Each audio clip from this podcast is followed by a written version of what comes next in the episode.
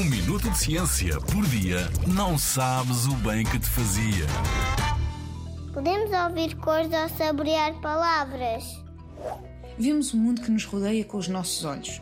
Cheiramos o perfume das flores através do olfato. Ouvimos o despertador graças à audição. Saboreamos um chocolate com o paladar. E é pelo tato que sentimos a fina areia da praia nas mãos quando fazemos castelos. E ouvir azul ou saborear a palavra primavera? Será possível? Por estranho que possa parecer, é mesmo possível. Mas só uma porção pequena dos seres humanos é que o consegue fazer. Essas pessoas têm uma condição chamada de sinestesia. A sinestesia acontece quando dois ou mais sentidos, por exemplo, a visão e a audição, se confundem uns com os outros no cérebro. Para quem tem sinestesia, cada nota musical pode ter uma cor diferente. Por exemplo, ouvir a nota Dó pode levar as pessoas a pensar e a ver a cor azul.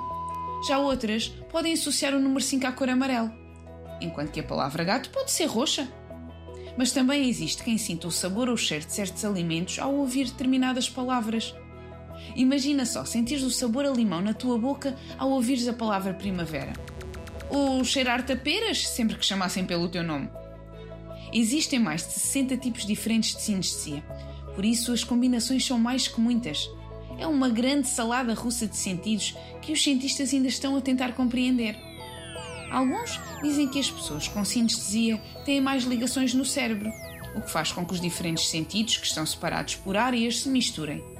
Outros cientistas dizem que todas as pessoas têm o mesmo número de ligações no cérebro, mas não as utilizam da mesma forma.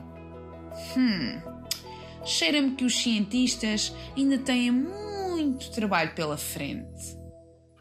Na Rádio ZigZag, há ciência viva, porque a ciência é para todos.